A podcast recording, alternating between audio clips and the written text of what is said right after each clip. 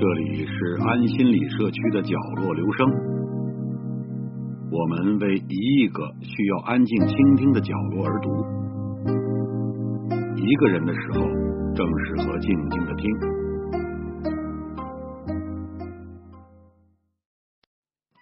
摩尔指出，在前工业社会建立大规模官僚机构的努力，不久就会陷入困境，因为要从军民中榨取足够的资金来发欣赏，几乎是办不到的。不同政府的相应对策，摩尔列举了法国的卖官之法，俄国的让官员拥有庄园之法等等。至于中国，就是允许官员或多或少的公开受贿。自然，这种做法在实质上削弱了中央政权的有效控制能力。供养官员确实是中国古代政府的重大负担。汉宣以来，百姓赋敛一岁为四十余万万，立俸用其半，立俸用其半，即二十万万余。当然，还得把少府岁下的十八万万及水衡岁下的二十五万万考虑在内。这二者。都是皇帝的私奉养，那么立俸约占国家税收的百分之二十五，这跟今天中国的情况略有可比处。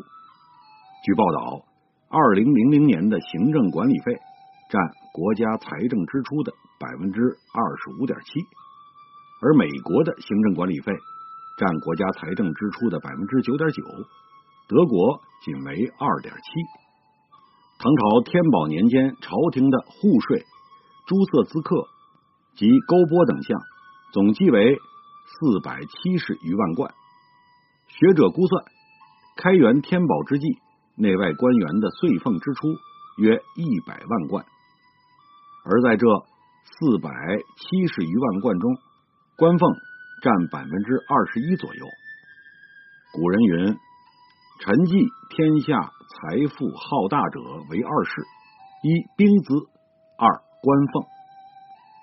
又以崔次薛先生估算，在唐宪宗时，每七户纳税户就得负担两名官吏，民众供养官吏的负担为十几比一，已达到现代水平了。宋朝勇官与勇费、勇兵并称。养官是养兵之外的主要支出。王胜铎先生的研究显示，宋神宗熙宁末年，全宋官吏俸钱一项，岁支就达到二百七十七余万贯，其中京官五十二点九万贯，诸路官员二百二十五点六万贯，这个数字已不小了。除俸钱之外的支己，其总数。若折成钱，又不少于俸钱之数。元丰年间实行以阶易官的改革，此后户部的月支再度急增。宋代官俸利禄合计，可能占到了户部开支的百分之二十到百分之三十。清朝的情况不太一样，以乾隆三十一年，也就是公元一七六六年为例。此年总支出三千四百五十一万两，其中王公百官俸九十万两，只占百分之二点六一，加上京师各衙门蓄力公时八万两，也只占百分之二点八四。此外，文职养廉金三百四十七万两，占百分之十点零五。那么，王公百官俸。京师蓄力工时及文职养廉金合起来只占税收的百分之十二点八九。若不考虑养廉金，养官吏的钱还不到王朝开支的百分之三。清朝官俸非常微薄，康熙还一度撤裁了吏蓄的公时金。仅从此看，清朝的官吏是相当廉价的。康有为对清朝官僚的薄俸低于外国同行，大鸣不平。可他也不得不承认，清朝官僚的排场又大大超过了外国同行。官僚抱怨薄俸，同时又拥有法外牟利的巨大空间。高薪未必能养廉，薄俸则必将助长法外牟利。这跟饥寒多盗贼是一个道理。低工资会导致人才流向其他行业，但对中国王朝这不成问题。这里官迷多如过江之鲫。那么皇帝何时实行厚俸，何时实行薄俸呢？就厚俸而言，可以理解为统治者在搞高薪养廉，但也可以理解为被迫给予官僚高薪，以换取其政治效忠，购买其职业道德。据薄俸而言，可能是财政支出时的被迫之举，但也可能。是因为皇权强大，政权稳定，确信官僚的法外牟利不至于危害。既然尚不至危害行政，那就薄俸好了。皇帝我省钱了，料你们官僚也不敢过于抱怨。你们私下捞钱我是知道的，但只要还没捞出界，就不妨睁一只眼闭一只眼。民众的抱怨就不管他了。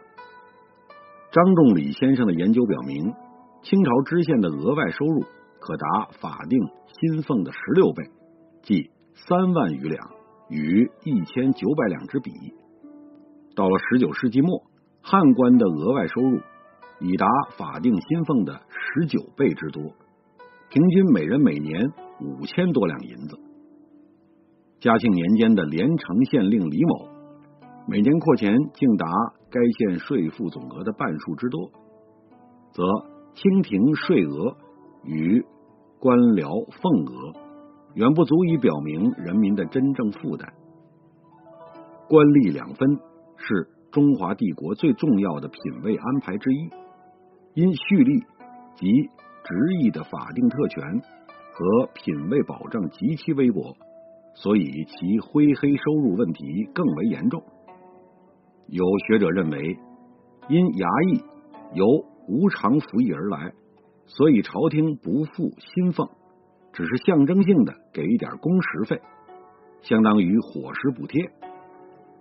造吏禁足每年工时银不过六两，捕快工时银最多每年十一二两。不过从九品官的年俸银三十一点五两，年俸米。三十一点五斛，那么六至十二两的工时费，仍不妨看成一种微薄的薪俸，而不只是伙食补贴。当然，最低的中古夫每年才一两多，实在太少了。无论如何，利益若全部发薪，朝廷将不堪重负。南宋官俸与吏俸的比例是。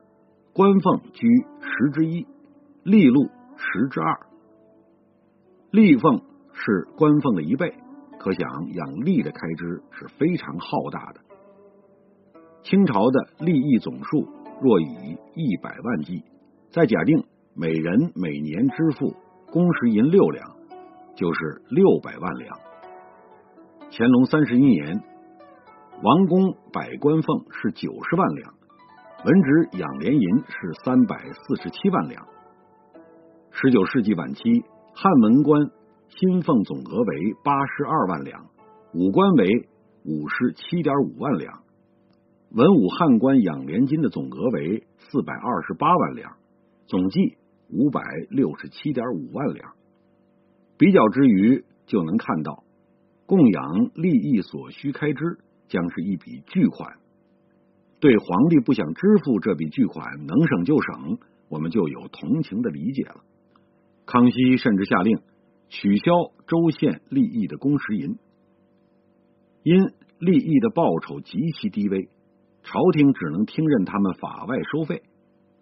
海瑞任浙江淳安知县时，曾革除六房书吏的常例漏规共计六十八项。清朝的规费五花八门，如新红银、挂号费、传承费、执笔费、出节费、上锁费、开锁费、缴钱、携钱、账钱、倒账钱、入监钱、出监钱等，不一而足。乾隆时，郡王福康安从西藏用兵归来，吏部书吏竟从他那里敲诈了二十万两之巨。古人认为，蓄力贪污之数是超过官僚贪污之数的。清朝利益的实际收入总数很难估计，但肯定也是一笔巨款，只能超过而不会少于品官。这种由刻意薄奉而造成的贪污腐败，是一种结构性贪污。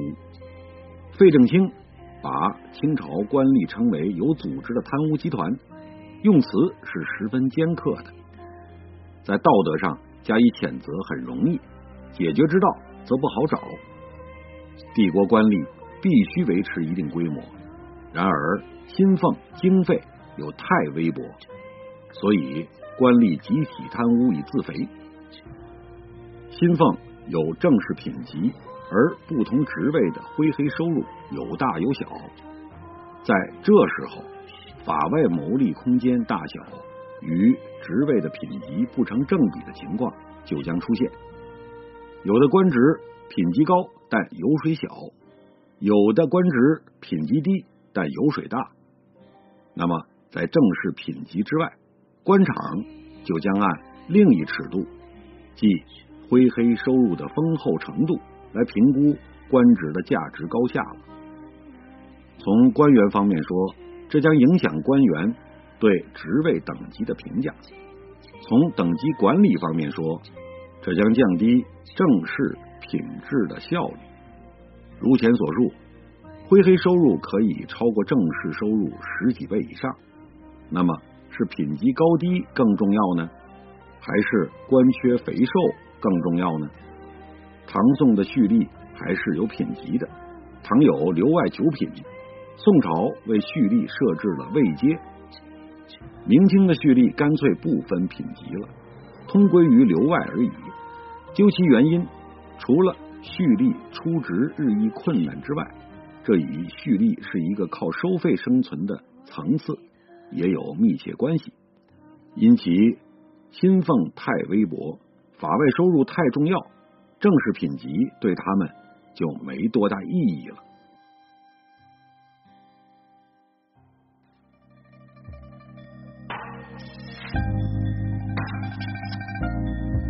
以上为您朗读的是选自公众号《历史与证据》上的一篇文章。谢谢来自每个角落的慧心倾听，请记住这里，我们在一起呢，咱们天天见。